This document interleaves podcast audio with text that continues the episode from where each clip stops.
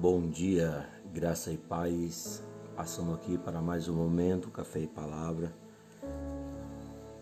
Hoje a nossa meditação será em Lucas 17, a partir do versículo 3, 11, que nos diz assim: Aconteceu que indo ele a Jerusalém, passou pelo meio de Samaria e da, e da Galiléia, e entrando numa casa, entrando numa certa aldeia, saíram-lhe ao encontro dez homens leprosos, os quais pararam de longe e levantaram a voz, dizendo: Jesus, Mestre, tem misericórdia de nós.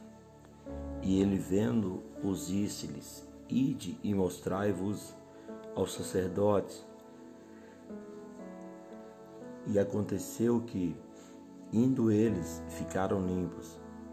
E um deles, vendo que estava são, voltou glorificando a Deus em alta voz, e caiu aos seus pés com o rosto em terra, dando-lhe graças, e este e era este samaritano. E respondendo Jesus disse: Não foram dez os limpos? E onde estão os nove? Não houve quem voltasse para dar glória a Deus, senão este estrangeiro?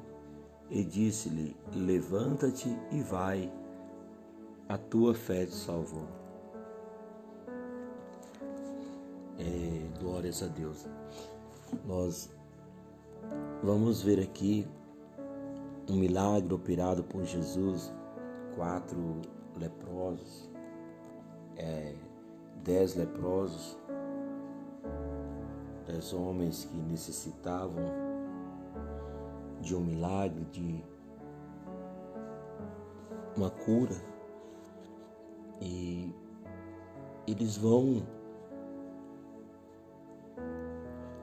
encontrar em Jesus a oportunidade para viver esse milagre. Interessante que eles, ao verem Jesus, eles gritam, eles bradam de longe: Mestre, tem misericórdia de nós. Jesus, mediante o clamor daqueles dez leprosos, ele vai dar uma palavra de cura, vai ordenar o um milagre na vida deles, determinando que aquela lepra desaparecesse. Eles então seguem caminho afora, mas o milagre não, consta, não, não acontece imediatamente.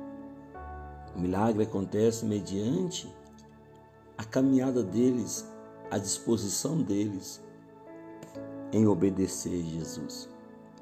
Porque o Senhor diz: vai e mostra o sacerdote, que era um costume né, daquela época, era um costume que antes dele, uma pessoa que fosse curada, antes dele ir ao a família entrar na cidade, ele precisava procurar o sacerdote para esse constatar realmente se ele havia curado, sido curado. É o que Jesus manda eles fazer. Vai ao sacerdote.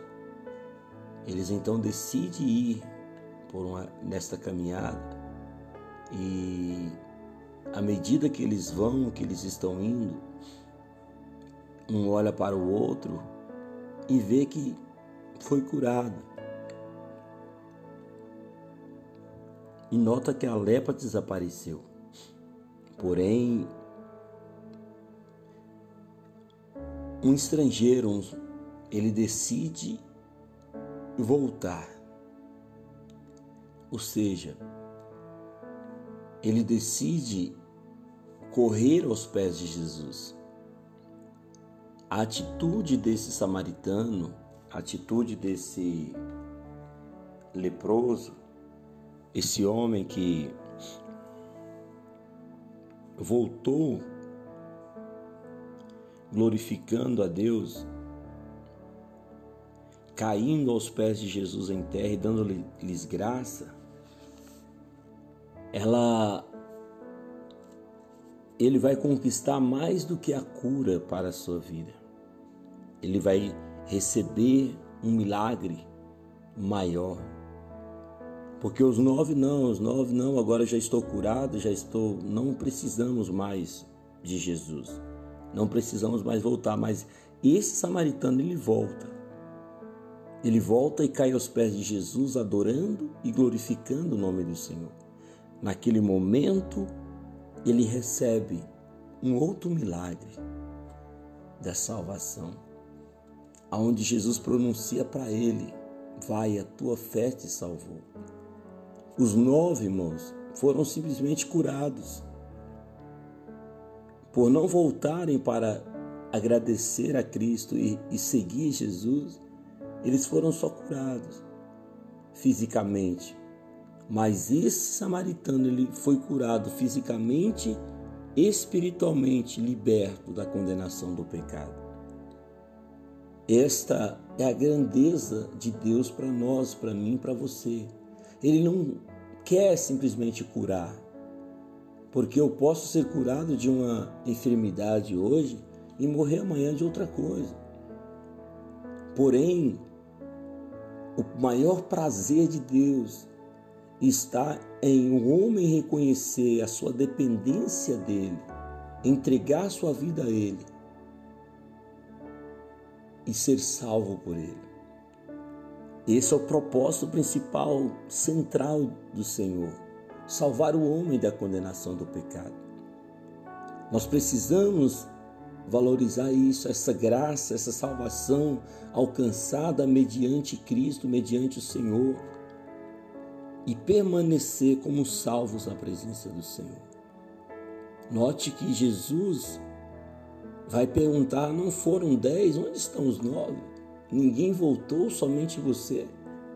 Ele adorando a Deus, ele recebe a salvação da sua alma. É o que Deus quer fazer na minha vida e na sua vida, meu irmão. É o que Deus tem para fazer na vida de todos, toda a humanidade. É um convite da parte do Senhor. Porém, o homem ele é muito ingrato, ele vem e quando ele recebe a bênção, ele dá um tchau, não quer mais saber. Ele não está nem aí a gente, enquanto pastor, é, à frente de uma igreja, nós vemos tanta ingratidão por parte das pessoas. Elas chegam na igreja e, de repente, recebem a bênção e ó, vão embora. Elas se afastam da igreja, não reconhecem, não, não, não dão nenhum nenhum sinal de agradecimento por aqueles que oraram, se dedicaram à vida. Foi o que Jesus está cobrando daquele homem, daqueles outros nove. Cadê eles? Onde eles estão? Ninguém voltou? Um pastor, ele sente né, o descaso, ele sente a ingratidão quando a pessoa simplesmente porta dessa maneira. É o que Jesus está sentindo naquele momento. Mas aquele um que voltou, ele foi ricamente abençoado.